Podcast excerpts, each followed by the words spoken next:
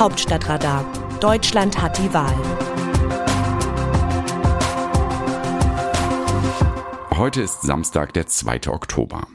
Jens Spahn verspürte Schmerzen am Wahlabend, als die schwarzen Balken für die Union einfach bei 24,1 Prozent stehen blieben.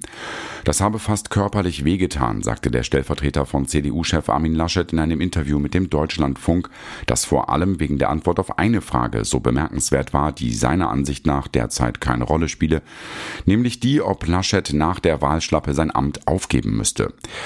Die Frage stellt sich zum jetzigen Zeitpunkt nicht, sagte der 41-Jährige, man beachte das zum jetzigen Zeitpunkt. Fast körperliche Schmerzen bereitet aber auch, wie unprofessionell CDU und CSU nach ihrem Absturz bei der Bundestagswahl nach dem Strohhalm greifen, der ihnen doch noch die Macht bescheren könnte, Jamaika. Dafür müssten sich die Schwesterparteien nun erst in Demut üben und sich dann auch noch geschlossener zeigen. Beides ist der Union im Moment fremd. Erst gratuliert Laschet am Tag nach der Wahl nicht dem SPD-Sieger Olaf Scholz, was bei manch einem ungute Erinnerungen an Donald Trump wachruft, ohne dass Laschet je mit ihm zu vergleichen gewesen wäre. Am Dienstag gratuliert CSU-Chef Markus Söder dem Sozialdemokraten dafür umso herzlicher, womit er Laschet erst richtig vorführt. Und am Mittwoch wird bekannt, dass die scheidende Bundeskanzlerin Angela Merkel, CDU, dem SPD-Mann bereits am Montag zum Wahlsieg gratuliert hat. Sie bleibt den Männern einen Schritt voraus.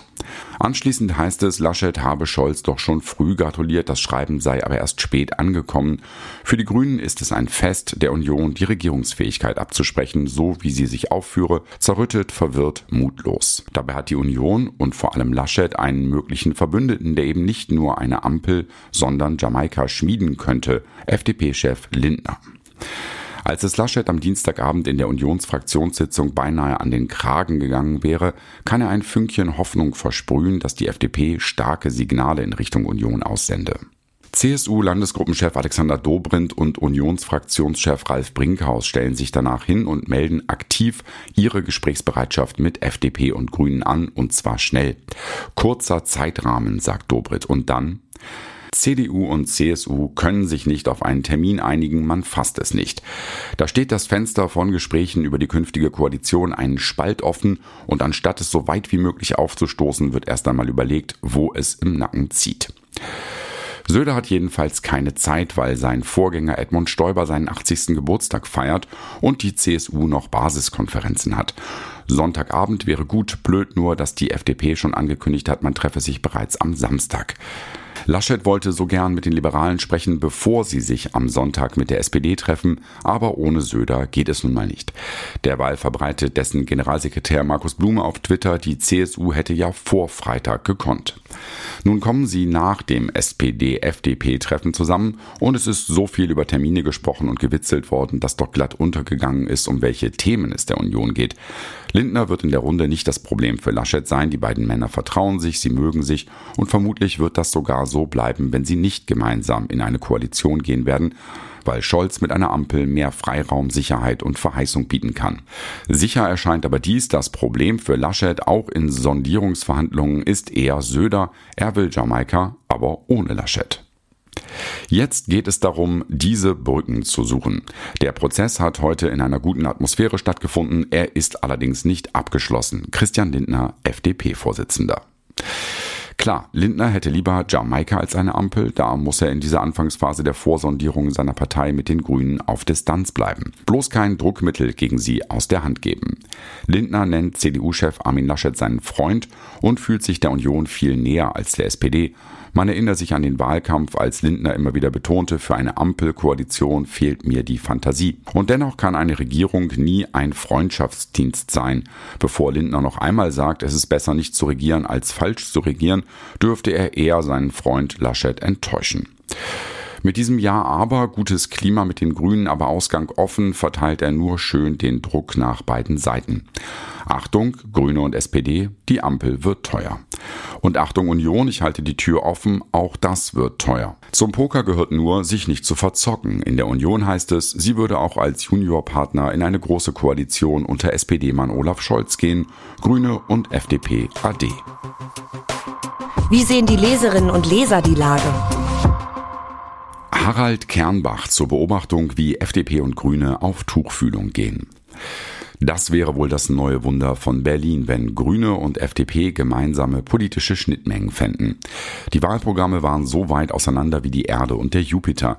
Natürlich sind Kompromisse in der Politik etwas Schönes, aber sie bedeuten für viele Menschen, die voller Hoffnungen und Erwartungen sind, oft nichts Gutes. Ein Beispiel zum Thema Steuern gefällig. Die Grünen wollen Reiche und Superreiche zu einer Steuer für den Klimaschutz verpflichten. Die FDP als selbsternannte Partei der Besserverdienenden hat das natürlich zu verhindern.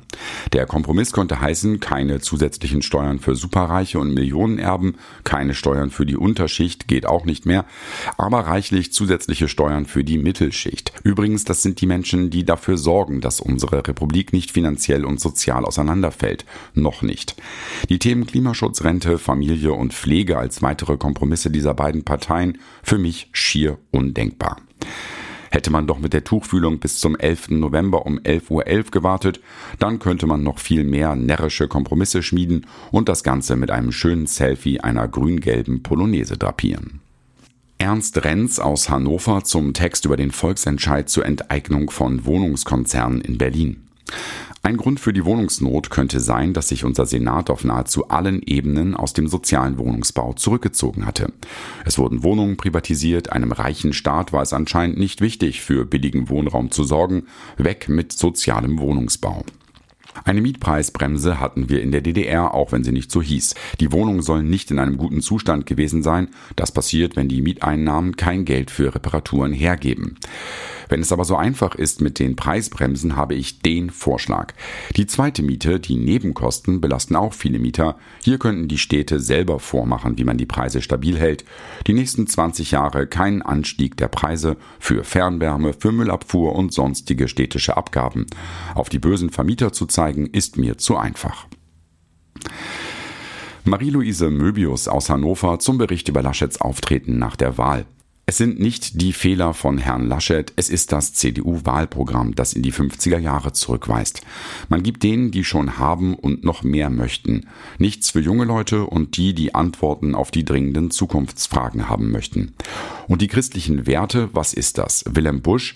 Ja, selig ist der fromme Christ, wenn er gut bei Kasse ist.